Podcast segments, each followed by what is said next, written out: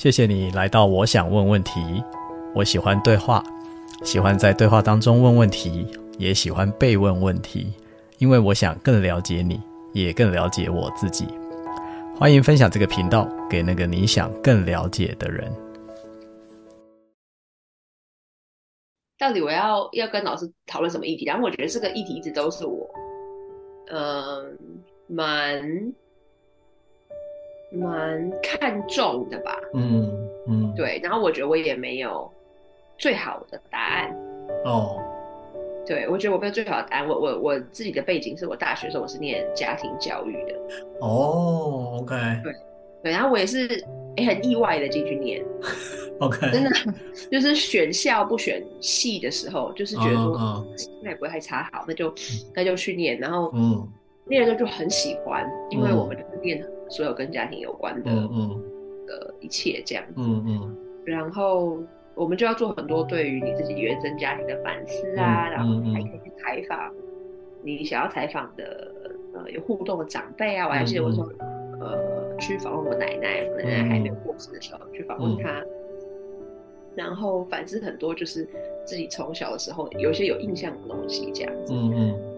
然后我就会一直觉得说，嗯，好像家庭是那么的重要，但是。呃，在我的父母亲那一辈，好像很多的人选择，嗯、他们会对他们自己的家庭生活做一些选择，然后事后都会觉得好像是有点遗憾的。嗯，对，他们是已经有选择了，他们上一辈可能是没有选择。嗯，那我父母亲这一辈他们有选择了，但他们好像、嗯、呃会还是因为大环境使然做一些选择，然后后来我听到一些都是有遗憾这样。嗯嗯嗯，对，所以我就觉得这个好像。就是一直还会一直在我的心上这样子，然后后来不管我学做什么，然后我又当老师当了蛮长一段时间，所以接触到很多家庭、嗯、小朋友、学生这样，嗯，就一直在 一直在我的脑海里面这样，然后后来转职当教练，然后就会想说，那我除了做呃大平台企业里面的客户之外，很多时候他们会把他们的家庭一起带进来，我也觉得很有趣。嗯，那我在想我自己要做什么样子的，如果是我自己的的东西的话，我就觉得好像还是会跟这个有关。嗯，所以我就觉得这个议题好像还是很靠近我的那个心，close my heart。嗯嗯，而且感觉跟你的那个叫做终极关怀其实蛮有关系的，就是你很，嗯、你很，你很在意这件事情，就是这些这个家庭的。价值对你来说，是你心里面好像我刚刚这样听你讲很深的一个点，就是你非常关切这件事情。对，我觉得是。然后抽掉它，我就觉得没有，没有，没有动力。嗯，对，我就是我现在三十三，然后我在我大概二十。就假设差不多二十三好了，二十三到三十三中间，其实我做了蛮多的尝试，就是，那我就离离开家庭，做我自己的事情，嗯嗯，然后我也有到国外念书啊，然后这样子，嗯，然后可是我就会发现好像没有办法，就那个对我的终极的那个快乐跟幸福来说，这个不是，这不是我适合我的，嗯嗯，对，然后。我最近的体悟也是，就如果我想说，如果我就是，就算我自己没有结婚，但是我、嗯、如果我想象我接下来的二十年、这三十年，然后是没有我的家庭，我就觉得那快乐幸福感蛮低的。哦，OK，OK，、okay, okay, 你在描述这个状态，然后再加上你刚前面说，当然做很多接触在企业里工作的。朋友，我们大概刚开始都会谈到是工作议题，但是慢慢的熟悉了之后，当然其实就会带入家庭议题。我其实也挺有感觉的，因为人是整体的，嗯，所以啊、呃，不太可能你在你在家庭非常的快乐，但是你在企业非常的失败。对，对对对对对，这个我这个我好像也是。前一阵子跟另外一个同伴聊天的时候，他就是也是说，他觉得家庭这一环就是顾好的话，是其他的都对，都不会是问题，这样类似这样子。对对，然后但你在讲这个，我觉得很有趣，就是家庭如果顾好的话，其他都不太会有问题。那反一个角度来看，你会发现很多人其实啊、放假在家的时候，他是很想赶快去上班的。我不知道你有没有遇过，有人有分享类似的心情。就是有时候连假放太久，像我们现在录音的时间是在二二八刚连假结束的这个时间，呃，尤其是职业妇女，我的体会啦，嗯，可能跟我身边的朋友也有关系，就是尤其是职业妇女，在放假的时候，其实觉得放假比上班更辛苦。对，我觉得有诶，我自己的，我自己的。比较靠近的就，对，我觉得我我妈妈就是这样哎、欸，嗯。嗯，我妈妈也是职业妇女，而且是成就很高的那一种，嗯嗯，嗯，我就觉得她她还是会开心，然后回家还是会开心，但是她明显在家里的时候，这个不是他的场域，嗯，对，哇，我觉得你这个词说的很好，不是他的场域、欸。那 身为小孩，你怎么你怎么去分辨得出来？就是家里是他的场域还是不是他的场域？我觉得这很有趣。你是怎么分辨得出来？他会他会说啊，哦，他会直接表达。他会说他觉得不舒服。对，然后然后我也可以理解。对，我也可以理解。我我我讲一下为什么？为什么？就是因为其实前后我这样子观察多年，然后我其实很早就是那种观察大人的小孩，嗯，我就听他们讲话这样。然后我我一直都就是我就是观察观察，然后我就其实有注意到说，在我父母亲的那个年代，他们因为他们有机会受高等的教育，所以他们的呃他们是有选择呃要不要工作的。嗯嗯，男性可能就是一定会去工作，大部分啊。但是女性是有机会选择的，嗯嗯，然后这个跟他们的父母亲那一代落差是很大的，嗯，就是了不起有上小学，其实就很厉害了，这样对。嗯、那，呃，所以在我出我是老大，我出生的时候，我的母亲就有，后来我母亲就跟我讲说，她其实就想要辞职带我这样，嗯嗯，然后她的母亲，我的外婆，就阻止了她说。难得可以有就是好工作，因为我的母亲是在大学里面工作，嗯，很、嗯、难得有女性可以有好的工作，你那个工作那么好，不要放弃，嗯嗯，对，所以后来他对于我们，我啦，我后来还有两个兄弟姐妹的那个育婴的那个安排，嗯、就是交给别人带，嗯嗯嗯，这样，然后。我然后家里当然就是后来小孩越多，然后他们的工作事业越来越忙，家里面就会再请人来帮忙。嗯嗯，所以这个家就变成是，嗯，就是不是怎么讲呢？你前面还会把关嘛？就是事就是事情怎么样怎么做？我还记得我的母亲一开始在呃请人家来帮忙的时候，她还是会。手把手的教他们说，嗯，希望你可以帮我们把什么蔬菜怎么整理好啊，然后回来，整理回来之后就可以就像煮饭你们讲，我还有印象这样，嗯，对，嗯嗯，对。但是到后来，你都一直教一直教出去之后，其实你的那个掌握度就会越来越低，嗯，不只对于你自己的家庭的这个场域而已，可能还有一些情感的东西，嗯嗯，对，就是你自己有花时间跟精力耕耘的，就有差嘛，嗯嗯嗯。对对对，所以我就看到那个那个那个，我反而觉得我爸爸没什么太大的感觉，就是我、嗯、我爸爸可能就是也是蛮怡然自得，他没有觉得说红姐一定要太怎么样这样，嗯、所以他就会觉得在哪里好像他都可以，我都觉得他都可以 fit in，嗯，这样。那所以他是另外一个议题，但是对我的母亲来说，嗯、我就觉得他会觉得这个家好像不是他，有很多东西不是他自己可以掌握的，嗯，所以到现在我们。呃，我们现在住的地方等于是我们十多年前搬回来，差不多十年前搬回来到这个地方住。嗯、然后呢，我就有感觉，就是，嗯，好像那个那个主权哈还是没有拿回来。所以我就觉得妈妈在这边不是那么的快乐。她会有一些她快乐的 moment，一些她的角落，嗯、可是她整体而言是，她去上班的时候比较快乐。然后她觉得她在家里就是，就是有时候会像老师你刚刚说，她就觉得反而比较累。嗯嗯嗯，心也比较累的感觉。嗯，嗯 对，不容易。对啊。我觉得你刚刚这个描述很传神诶，就是那个场域，关于场域，然后我是不是这个场域的主人的那个概念，对不对？嗯嗯。然后我跟这个场域，就是那个互相 engage 的程度到哪里的这种感觉。我刚才听你描述这一段的时候，嗯。哎，那如果是这样，我觉得很有趣。就是我们刚刚也一直在讲说，当然每一个时代都有一些选择。嗯，那对你来说，就虽然你当然你现在还没有成家，哎，我我也先确认一下，你是没有打算成家，还是只是还没有成家？只是还没有。Okay, 我觉得我还蛮想，okay. 我觉得我还蛮想成家的。OK，, okay. 那你成家的时候，你会怎么？你会怎么安排你的家呢？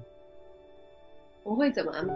这样，我就蛮清楚的，就是我一定要有选择。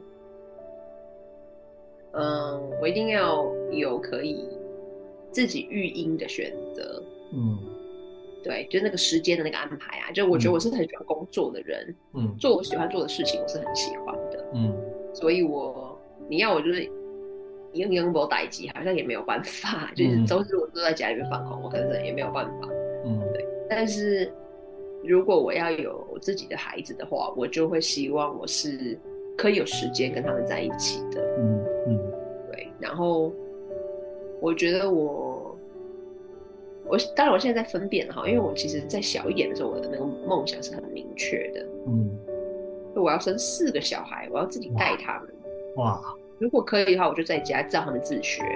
哦，我大概二十几岁的时候，我就很清楚就是这样子。嗯，那时候其实没有什么人在做这样的事情，但听起来现在越来越多了。嗯嗯嗯，对对对对。然后那个是我的一个还蛮清楚的图像，这样。嗯。然后最好是我的好朋友们，就是也是在附近，因为我有很多好朋友们，我们以前呃年轻的时候一起做很多事情啊，然后一起旅行什么，我就觉得大家都那么天，就是那么有才能。嗯。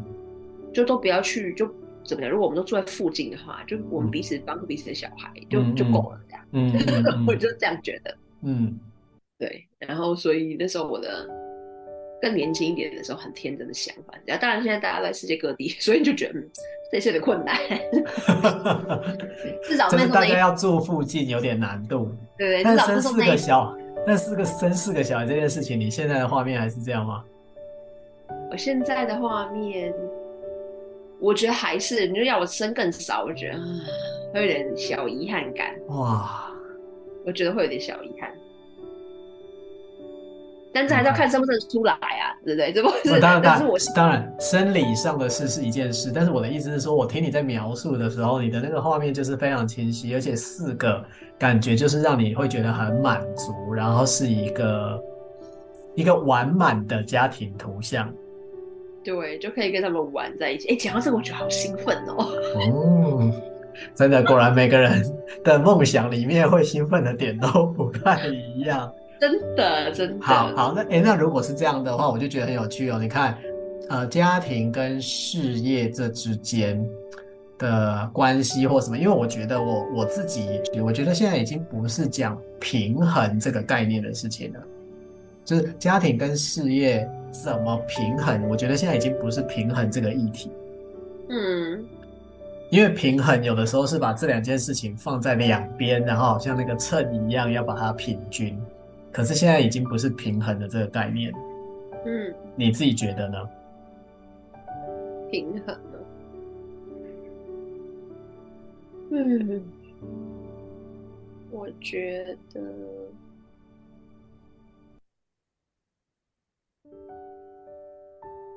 老师，你刚刚讲平衡的时候，我就我也没有觉得就不是，但是我就会觉得好像是，嗯、尤其是像我们这种类型的产业，你的至少我了哈，我做教练，我会觉得我的工作其实就是我这个人的反应，就是反、嗯、的反是啊，是 reflex，对对对，然后所以我的生活过得怎么样，它其实就会很大比例的赋能到我的工作的里面。那所以当然我的家庭，嗯、如果它是我生活的一部部分，也就是那么重要一部分，我相信它是会的。嗯。嗯然后，如果我们讲说要做自己的品牌或什么之类的话，我觉得那个可能就会变成是我的品牌的一个部分。嗯，对。然后，像我最近哦，很很有意思哦，我之前其实很久没有想这件事情了，但是我大概两周以前嘛，两周以前，我开始我有一个在瑞士的朋友，他教我做一个冥想的练习。嗯。然后我觉得这个冥想练习它其实很简单，它其实没有没有什么，但就是你好像把你自己跟你的高我在做一个连接，嗯，嗯，然后每个人的信仰不一样，所以你没有一定要用什么名词，嗯，但是你就是好像跟上一个层次做一个连接，然后把你的生活的一些东西交交出去，嗯，哦，类似像这样子而已，嗯嗯，邀请那个高我跟你一起这样，然后呢，我在做这个的这个练习就好像。帮助我去那个那个齿轮转的齿轮转动，然后我就觉得我好像开始有很多的经验是，呃，一些收起来的回忆或者是一些情绪就哎跑出来跑出来跑出来，嗯，然后我的这个底层这个渴望好像又一直跑出来，嗯，对，不然我本来收着，我好像也没有，就是先收着这样子，然后但这个练习我我最近还在观察，因为才几个礼拜而已，我觉得哦会不会是这样？有些回忆包含以前有不好的回忆，嗯嗯，嗯哼。但是我们我们人会那个，我们的脑袋有时候会骗我们，对吧？我们呃一百分的快一百分的回忆里面有两分不好，就是八分蛮好的。但是那个不好可能就会渲染到、嗯、那个其他的。然后我就有一次就是呃，我做那个练习之后，我就发现我很需要睡眠，睡很多。嗯、然后我有一次在睡睡觉的时候，就做梦梦到，哎，我以前有一个经一个经验。然后他，我好像重新去去去走那个经验，然后就变成是美好的。嗯嗯。嗯，然后我醒来就想，对呀、啊，其实九十本来就是我理性的想，我大概九十八都是蛮开心的。嗯。最后没有两趴不太好，然后我就一年多两年的时间，我都一直觉得好像这个是一个不好的回忆。嗯嗯。对，然后走了这个之后，我就又又觉得这个好像底层这个跟家庭有关的，哎，慢慢的浮出来。然后呢，我就认识了一个。呃，家庭网络上面啊，嗯、他们有设一个频道，嗯、家庭就是他们自己在家里面带小孩，嗯嗯，嗯对，然后他们有七个小孩，哦，哇，然后我就觉得 amazing，然后我就去看他们那个生活很有意思，嗯、然后我就觉得、嗯、哇，他们真的是做到了，做到了一种我的想象的画面的一种，嗯嗯嗯，那就是家人就是在一起这样，我就觉得、嗯、哦。就是看他们就会觉得很开心，这样 好像感觉看到一种你的梦想成真对那种 feel，对不对？就是这就是我想要的一种家庭画面，而它真实的存在着、生活着的这种感觉。对对，就是真的是会发生，然后真的有人已经做到了，而且他们真的快乐，嗯，这样，嗯。对然后我就觉得太棒了，有希望，就类似这样子。对，因为我从很早以前就一直在想这个。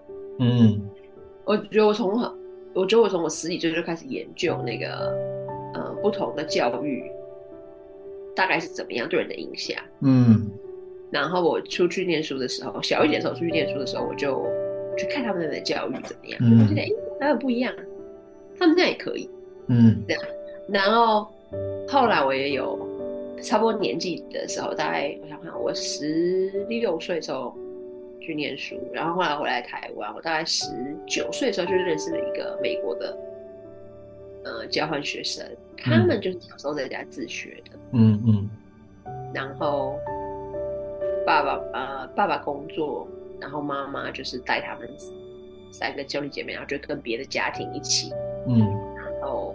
我就有听他讲那个，然后我非常的喜欢这个、嗯、这个、嗯、这个这个朋友，嗯，所以我就，然后后来他当医生哦，我就想说，哦，就是就那个世俗的任何那个来说，嗯，完全没有偏差，而且而且而且更更强那种感觉，嗯、就是他们三个兄弟姐妹都是，嗯，就是进到很高的，嗯，现在更久远，就是看他们工作、家庭什么的，嗯、就觉得就是，然后感感情很好，就是全家族的感情还是很好，这样，嗯嗯，我就觉得就是 双赢人生，哎、欸，双赢人生，我觉得这个词太棒了。因为就是你在讲那个事业跟家庭，对不对？嗯，其实就是双赢啊，它本来就是可以双赢的，没有说非得要为了什么割舍什么哦的那种概念。我刚刚听你在讲双赢人生的时候，我突然有这个感觉。对，就是不用不要割舍这样。对啊，就是比如说我不用为了家庭，所以我要牺牲我的事业。对，或者我为了要冲我的事业，所以我就要牺牲我的家庭。对，对。但如果有人没有想要家庭，这我也理解啦。嗯，对。但我但是呢，我有观察到呢，就是等下我也好奇老师自己的经历，就是我有观察到，其实很多的人，他们不想要有家庭，或者是不想要有小孩。嗯嗯，并不是真的不想。嗯。而是因为他们，呃，受伤，然后以为只可以这样。嗯嗯嗯嗯嗯，对，因为你受伤了，嗯、就受伤，你就就有点像是你如果是一个，我很喜欢用比喻啊、喔，如果你是一个，嗯、呃，叫什么运动员哦，就很会跑，然后有一天你的脚有点。那个就是痛，然后哇，还要扭到，然后其实需要复健，然后你就走路都很痛，所以就想啊，完了，那我就没办法跑了。嗯，然后后来你就忘记你其实是一个运动员的事情，就是嗯嗯，有点这样子的走路。可是其实你好好做复健，你就还是可以恢复，不用带着疼痛的走路，even 回到场上去比赛。就是我觉得很多的人其实是负伤，然后一跛一跛的走路，然后就觉得说。没有啦，我就是不是当运动员料这样。嗯嗯嗯，我觉得你这比喻很好，很传神。其实你刚刚讲的就是，比如好，我我在骨折的当下，我就觉得我毁了。哦，对对对，我已经毁了，我骨头断了。我在我的骨头已经好了之后，嗯，我仍然不相信我会可以用得更好，因为我的骨头断过。嗯，哦。我自己是有这种体会的，因为我有车祸过，然后呢，那个车祸的时候就确实那时候脚就是有骨折。哦，骨折当然是好了，嗯，但是我就有常常注意到，我会刻意的保护受伤的那一只脚，嗯，我就会尽这个就是身体很微妙的一种，我也可以称为叫创伤的记忆吧。对对，对不对？就是像你刚刚讲的那个概念，就是因为受过伤。然后可能就会更小心，对，也许他真的已经其实不会怎样了，但是我们就会特别紧张。对，其实就是你刚刚讲那个概念，就是在家庭，有的人不想要家庭，或者不想要小孩，是因为曾经受过伤。每个人受伤，当然那个受伤的经验不同，但总之因为受过伤之后，嗯，就觉得。人生应该大概就是这样吧，对，呃，就是这种感觉，对，哦、嗯，是，我觉得是哎、欸，嗯，谢谢老师你给我的反馈，就是我就是在想，我遇到的人，老师您自己觉得呢？就是在家庭跟哦事业上面，您怎么，您那时候怎么做选择的？或者是您您现在您觉得你的嗯，准则是什么？生活的准则？嗯，哦，后面这个问题很赞。生活的准则是什么？我先从后面回答到前面。哈，这个生活的准则是什么？我觉得它跟，嗯，我觉得我很在乎的准则就是，首先个体，我可以自由的做我自己。嗯，这是一个对我很重要的准则。当然不是结婚之后才有这个准则，就是我长大以后、成年以后，一直抱着这种准则，在努力的创造我可以活在这种状态中。嗯嗯，就是可以自由、自由的做自己。当然，这个做自己，我有时候觉得“做自己”这个词在现代已经被用到太烂的了哈。但是我想要说的是，那个做自己的意思是不断的去探索我到底是谁，因为这个问题会变，不同的阶段会变。我到底是谁？我要如何才能去滋养我自己，然后让我把我能够贡献出来的东西做得更好？嗯。呃，这个是我的准则，这个叫对我来说叫做自由的，可以自由的做自己。嗯，滋养你自己，然后你还可以再回去贡献。对。OK，这个蛮有意思的，就是，所以你的生活的安排就会是，我希望我可以一直不断的被滋养，然后一直不断的有贡献，是这样吗？对，大原则是这样的。那老师，你怎么定义你有真的有你想要的自由？自由的样子？哦，OK，OK。我觉得应该是说，我觉得我比较幸运，也不能说幸运，但每个人的时间都有这个时候。我算是比较小的时候就知道我自己比较适合做什么的那种人，所以因为这样，我就会。在这个领域里面有很多可以尝试的事情，就是我想要探索，诶，我还可以做什么呢？我还可以有什么贡献呢？就是我会一直进入这种状态，不断的去尝试、尝试、尝试。所以拥有这种可以去尝试的自由，这个对我来说就是自由。OK，不会被限制住，只能做一个。对。对对，不会被限制住。那当然，你说，哎，我的家人，我父母亲会不会有反对的时候啊，不同意的时候啊，什么？当然一定是有，一定是有的。所以就会变成，那也训练了我。那对我来说，就是一个沟通跟谈判的训练。对啊，你怎么让你身边他们是支持你，但他们并不了解。对吧？对，他们支持你，但他们并不了解你的亲友们，不成为你去尝试跟发展的干扰。嗯，这个就要训练自己的沟通跟谈判能力。对，然后自己要够确定哈，要有勇气，而且要够确定。对，哎，你说到这个，我觉得确定跟勇气这两个就是相辅相成。嗯，通常够确定，勇气就会出来。真的，哎、欸，老师，你介意吗？我的猫想要进来。OK 啊，没有关系，欸、反正我们到时候 Podcast 上只播声音而已，所以大家可能也只会听到你的猫叫。对对对，它可能会，它可能会想说话这样。它也是重要的家庭一份子这样。你要进来，你要进来吗，亲爱的？好，我等一下哦。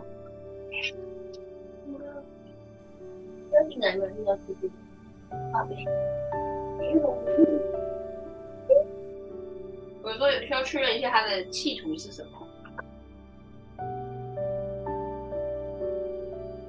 因为他最近都会喵喵叫，然后我就会想说你是饿了吗？我就看他的食物，哎，没有啊，还有食物哎，那你需要什么呢？这样，所以，哦，这样子。哦，我觉得他只是想要可以跟我互动一下，这样。没问题，没问题。他可能就是会，他可能就会那个互动一下，这样有时候会上桌子啊什么的。哦、但是我不理他，就会在门口一直瞄。你变得他也要获取你的注意力呀、啊。对对对，但是我觉得很幸福哈，因为因为呢，他以前跟我的关系不是这样的。但是他是最近这几个月变成是跟我比较亲。那发生什么事？为什么他会跟你变亲？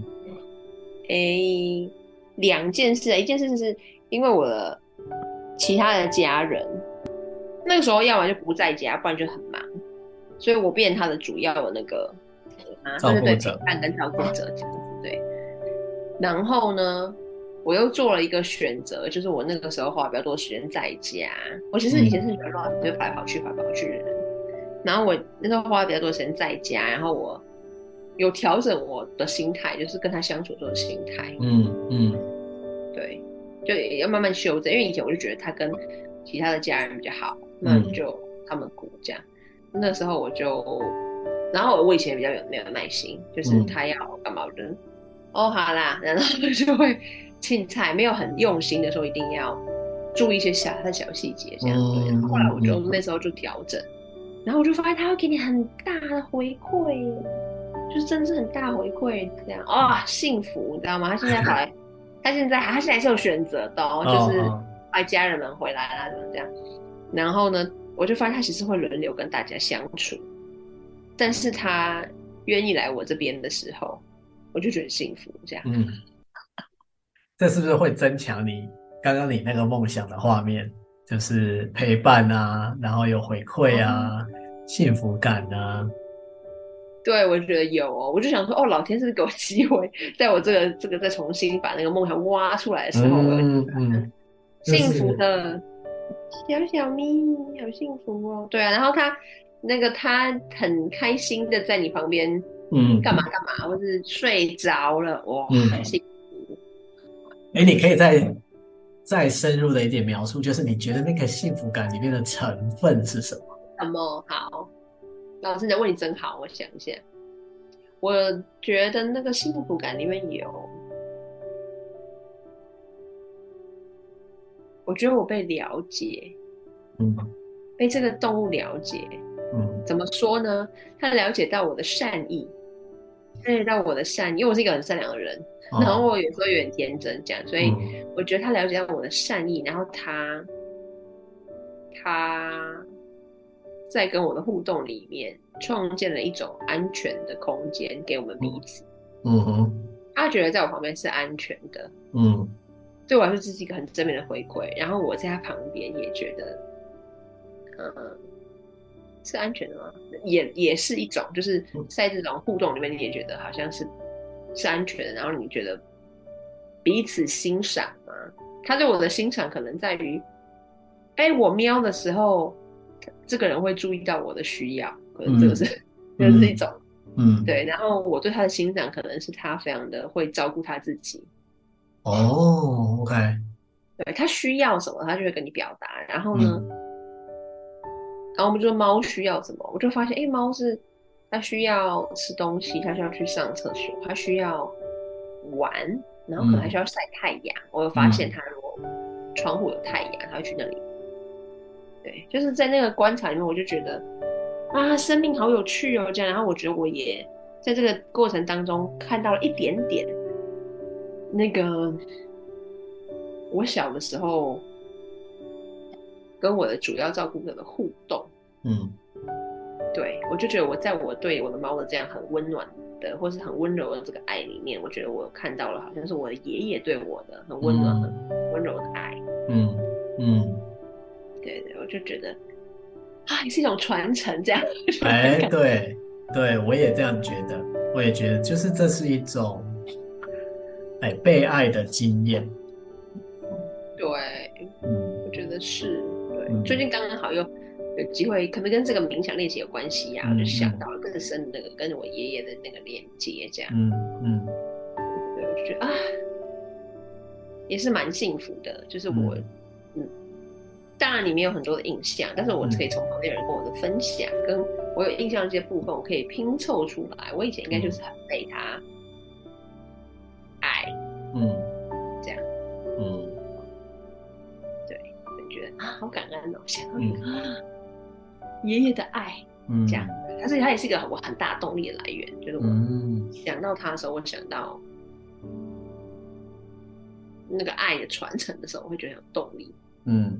嗯，你刚才讲的时候让我想，有的时候呢，我们有些人会害怕或者就会想要家庭，其实是因为那个创伤的恐惧。嗯，然后你现在在谈的是，比如因为曾经被爷爷这样的爱过，然后觉得这种爱的传承，你现在也可以在这个家里面的小孩、毛小孩身上。再次的传递，就你看这个恐惧的动力，对，跟爱的动力，对，都这么的有影响力。对，真的，对，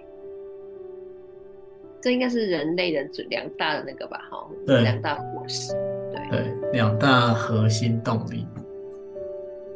对，我觉得是哎。对，嗯，老师，您那时候是自己听起来，您对你的事业是你自己的选择，嗯，那您怎么判断您自己想不想有家庭呢？嗯，哎，这个问题我想一下哦，我好像从来没有考虑过不要有家庭这件事，嗯，所以那个有一点像是，就是我的 default 值，预设值，对啊。就是预设，就像你你的预设值是有四个小孩，对不对？在你的那个画面里，对，你预设这个是你的家庭画面。那对我来说，我我有我的预设值，就是我从来没有想过，哎，没有家庭这个选项。嗯，我只是觉得，反正自然而然时间到了，如果有一个对的人出现，那形成家庭本来就是一个非常自然而然的事情啊。嗯，但是我确实没有。特别设定，比如说一定要有小孩吗？好，然后一定要几个小孩吗？或者一定不要小孩吗？我其实比较没有这个设定。那我现在在回想，我觉得跟你刚刚讲那个，我我的那个原则是什么？你刚才问题在讲原则嘛？对，我觉得就是那个自由这件事情。那我觉得自由对我来说，就是在各种可能的状况下。就是看发生什么呢？就是去去体验它，跟享用它。我不能说一定叫做享受它，嗯、但是你就是去享用它。现在是什么状况，你就去体验跟去享受，这样就可以了。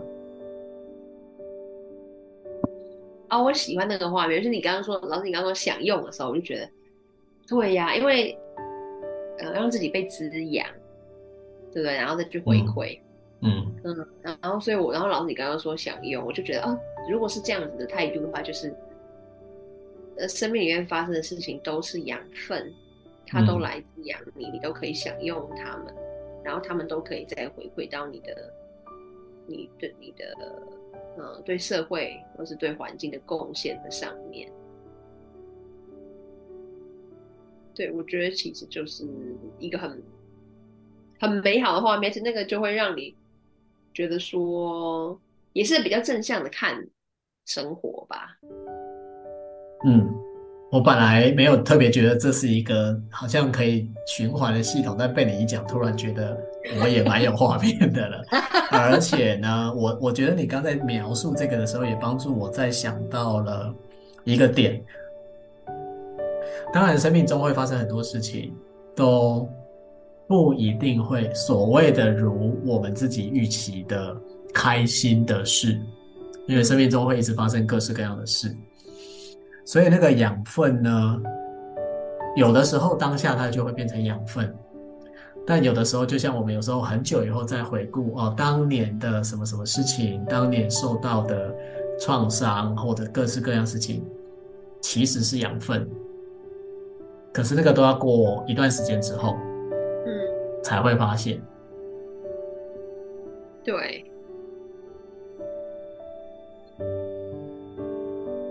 对，嗯，我对我觉得一段，嗯，我想想，我觉得一段时间之后才会看到他怎么滋养你，嗯，比较全方位的看到他怎么滋养你，嗯，对，但是每一次在当下的时候，我我自己有发现，那是一个一个选择，如果我们都可以练习。就是不是我们都会有说那个嘛？受害者心态，嗯嗯嗯，啊，受害者心态相反应该就是这种心态吧？嗯，这叫做什么？我记得圣经里面有一句话讲说，我其实忘记那个确切的词，但他一直是说，说万物万事万物都是为了我们的好处而发生的，嗯，都是为了那些爱。爱主的人或者爱神的人，然后都是为了他们的益处，嗯，而发生的，嗯，好像是 All things work together for those who love the Lord and 啊，我想起来了，就是那个时候有一段时间很红，林书豪。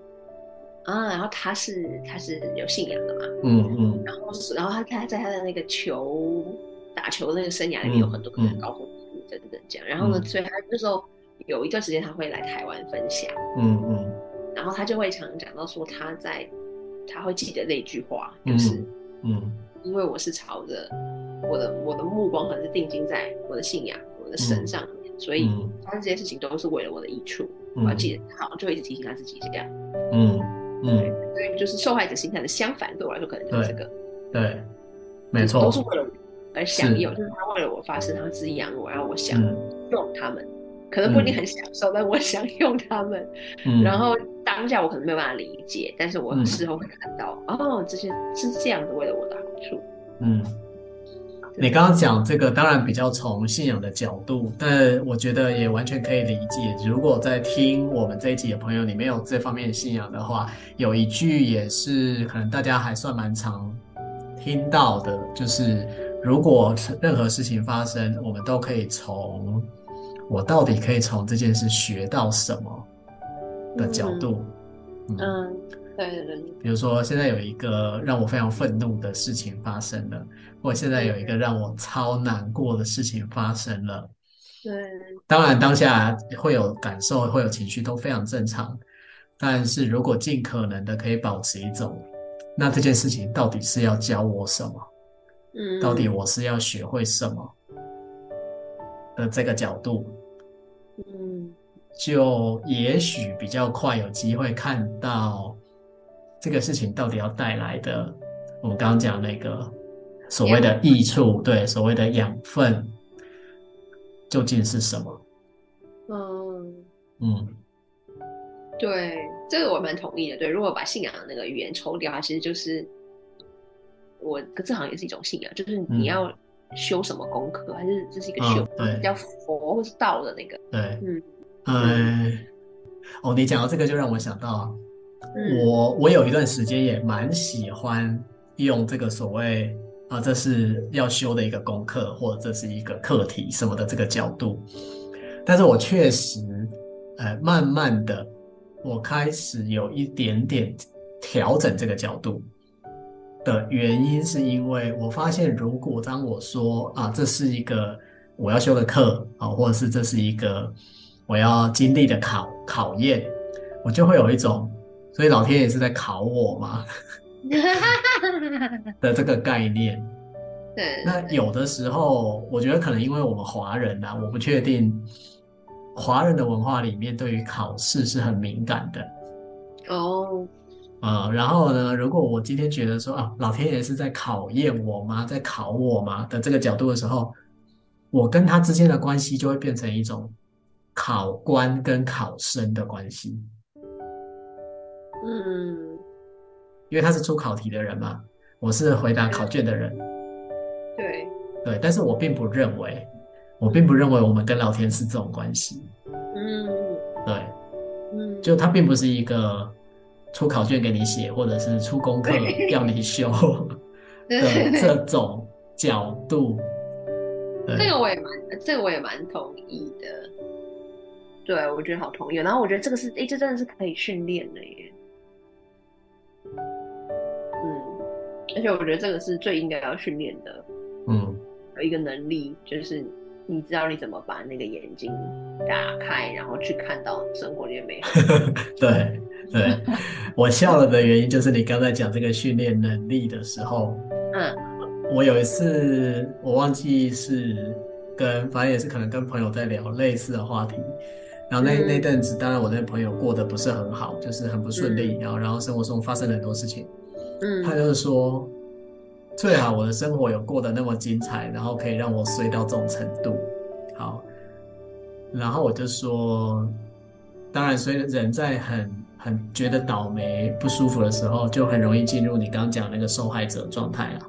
好，就觉得我自己很倒霉，然后我已经遇到那么多小人啊、衰事啊，啊，啊，你还要我去看？就是这个生活有什么精彩的地方？对，这这样，所以我觉得那个其实是一个蛮不容易的 mindset 的转换，就是我如何从一个受害者，可以成为一个负责任的人。所谓负责任的人，指的就是我愿意为我人生当中发生的所有的事情负起责任。嗯，这个其实难度是非常高的。所以我那时候在跟我那个朋友讲的时候，当然因为是很熟的朋友啦，所以他也会很直接这样吐槽我。他就说：“最好我已经衰成这样了，我还可以发生什么人生的精彩之处什么之类的。”那因为是很熟的朋友，我也后来就在跟他聊着，我就说：“你你可以想想看哦，所谓负责任的意思就是发生在你身上所有的好事跟衰事都有你的责任。所以你现在很衰。”当然，别人一定有错，别人有别人的错，嗯，但是你自己一定也有责任。嗯，要不要往这个角度想一下？嗯，然后他就因为很熟，所以他也就说啊，好了好了，知道知道，我只是现在不想想而已。在那个边界，让他先躺平一下，这样。对对对对对对。对哦，啊，我觉得很，我觉得很不错，而且我觉得老师你的朋友很幸运，你可以。这样子的吧，就是怎么说啊？好像是这种黄金原则的道理，就是这样给他打进去，说给他听。就是只能说刚好，因为是够熟的朋友，然后当然他也是愿意愿意听的。不然如果真的是很不熟的朋友，然后刚好人家在倒霉的要死的时候，我还跟他说，其实你都是有责任的。可能就会得到一个什么翻到后脑勺的白眼吧，气死他气死这样。对啊，对啊。嗯，对，我觉得这真的很很幸运。为什么会讲到这个？哦，讲到那个眼睛。对，对我觉得是你这个说法蛮蛮正确，其实就是这样。我我觉得这是一个很好的那个。所以就是眼睛闭起来的时候看不到，为什么？因为眼睛闭起来的时候，就是因为是受害者心态。当我们可以回到为自己发生所有的事情负起责任的时候，我眼睛就张开了。我会这么说。我觉得跟你聊天很开心啊！我知道我们已经超过时间了，嗯，然后我就觉得哦，好像还有别的题目，但我是不是应该下次再来找别的题目跟？对对对对，我们就可以分集来录，我们来做 ending。好，好，好。那所以呢，很感谢 Ruby 今天来，呃，我们聊了其实蛮多，从家庭开始。然后聊到了为自己负责任，这个也是我非常喜欢的一个主题。然后 Ruby 分享了很多自己心情好的体验，嗯、好，所以呢，最后 Ruby 有什么想要跟我们频道的朋友分享的？我觉得我想要跟听众朋友们分享说，呃，其其实这是就是每一个人都有选择，其实你也有选择，你真的有选择可以把你的生活过得很幸福，即便是很简单的幸福。但是你你其实都是有能力的，所以不要不要放弃。你只要去找到方法，不要认为说我我没有办法，我不配，因为你其实配得过很幸福的人生，而且你可以做得到。嗯，只要你愿意选择，嗯，这样。所以祝福那个有缘听到我们这一集的伙伴们.希望你们都可以对活出很幸福的，而且为自己负责的那样的生活。嗯。太棒了，Ruby 最后这段话就让我想到，即便现在是真的处于非常大痛苦中的朋友，是如果你愿意给自己一个机会，想一下说，我其实是值得幸福的，你自己相不相信这句话？我觉得这非常重要。是，好，谢谢老师总结。嗯，好，谢谢 Ruby 今天来，我们下回再见。下回见，拜拜。